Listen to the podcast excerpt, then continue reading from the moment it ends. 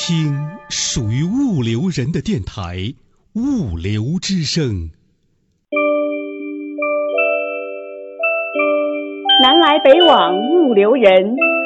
一起听听物流课，听得懂的物流大讲堂，都在手机 APP 物流课。物流大讲堂开讲啦！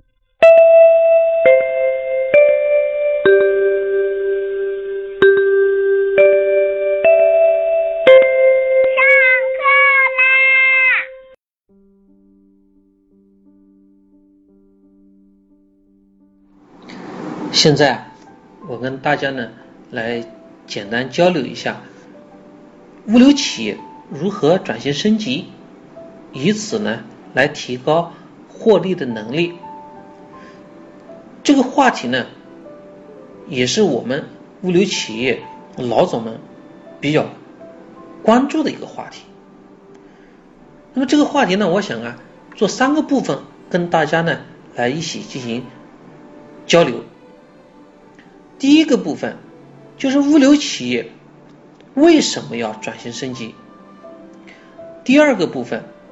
物流企业如何进行转型升级？第三个部分就是物流企业如何借用政策的杠杆来帮助企业转型升级？这个三个部分，我重点介绍第二个部分。第一部分和第三部分，在这里呢，我跟我和大家呀进行简单的一个交流。现在呢，我们讨论第一个部分，就是物流企业为什么要转型升级？什么类型的企业需要转型升级？呃，平时由于工作原因，我和物流企业的老总们交流比较多，他们说的最多的一句话就是企业生存压力很大，压力大呢。主要来自于企业市场竞争激烈，利润率很低。我想啊，在他这段总结之前，再加上一句话，就是提供传统物流服务的企业，他们利润率比较低。因为我也接触过一部分这个企业做高端物流服务，利润率可以达到百分之二十以上。大家知道，我们国家物流业发展起步比较晚，大多数物流企业也是从传统的仓储公司、啊运输公司、啊装卸公司演变过来的。他们提供的物流服务功能单一，啊技术含量也比较低，客户服务能力相对较弱。而目前物流市场上处于这个层次的物流企业数量。很多啊，绝大部分物流企业都处于这个层次，只是规模有大有小，而规模大的那些物流企业，由于管理成本的上升，获利水平比规模小的物流公司啊还要低。那么，在如此激烈的物流市场上，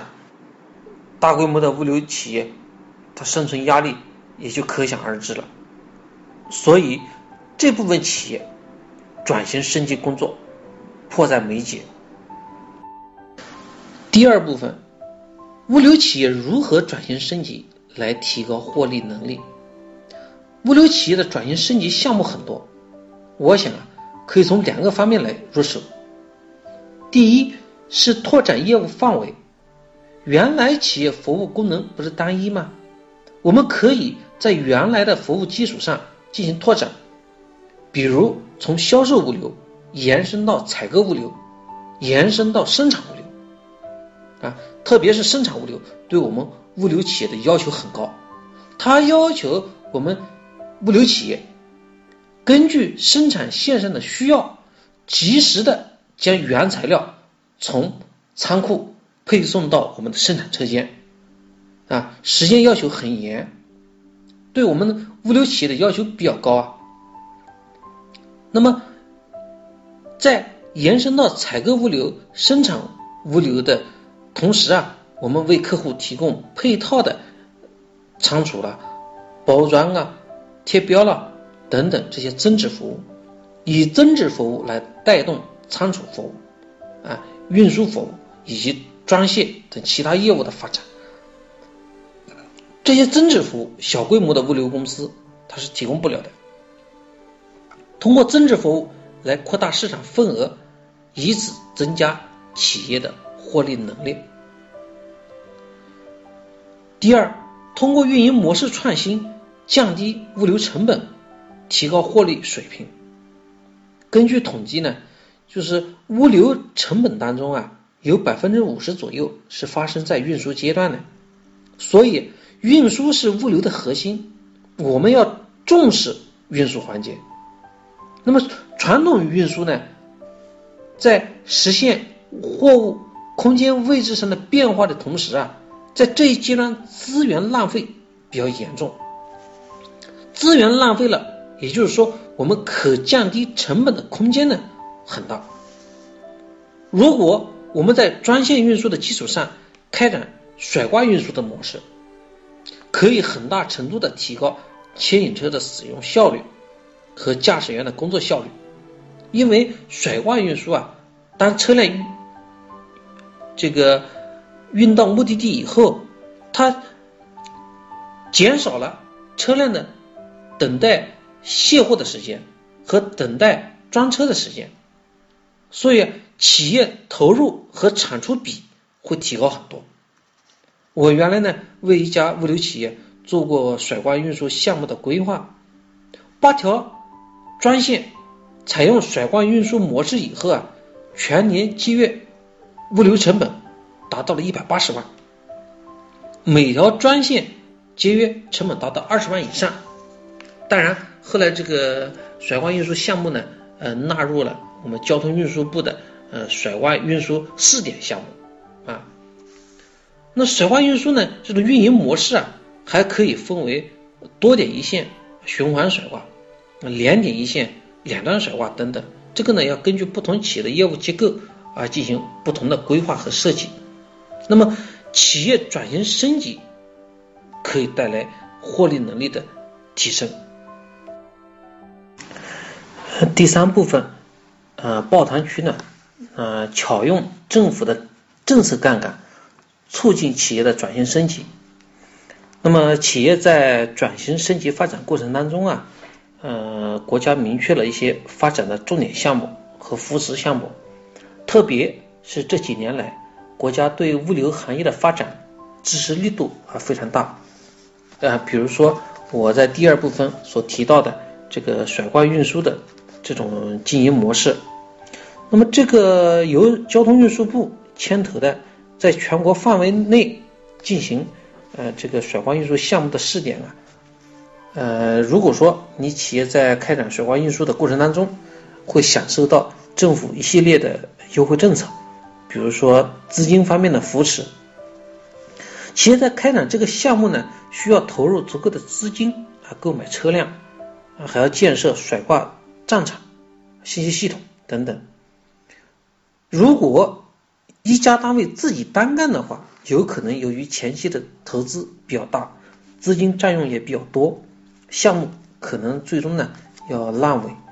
如果有几家相对规模的这种专线运输公司，甚至可以由这些专线经营者再联合一部分个体运输户啊，依靠自己的优势组成新的联盟，大家在遵照一定的规则的前提下，共同经营甩挂项目。这样一方面各种资源进行了充分整合。啊，资源得到有效的利用，实现了优势互补。另一方面，这种甩挂运输的经营模式啊，贴近政府的政策，符合相关财政补贴的方向。呃，大家呢在企业投资发展的基础上，啊，还能得到政府一定额外的啊财政支持。啊，当然，呃，企业呢。要实现这个抱团取暖、转型升级啊，光依靠勇气、信心还不够。那各联盟单位呢，啊，需要做好相关的准备工作啊，比如组建这个联盟，确定操作的原则啊、标准，做好项目的中长期发展规划，啊，有必要的时候呢，还需要做项目的可行性研究啊，确定项目发展的重点。那么作为领导者，还需要有相当的专业知识、管控能力和先进的理念。但是为了广大中小企业的共同利益，大家呢不妨可以先行尝试啊，在国家鼓励物流企业做大做强的背景下，那么通过抱团取暖的方式来转型升级啊，促发展啊，大家呢一起共同进步，共同发展。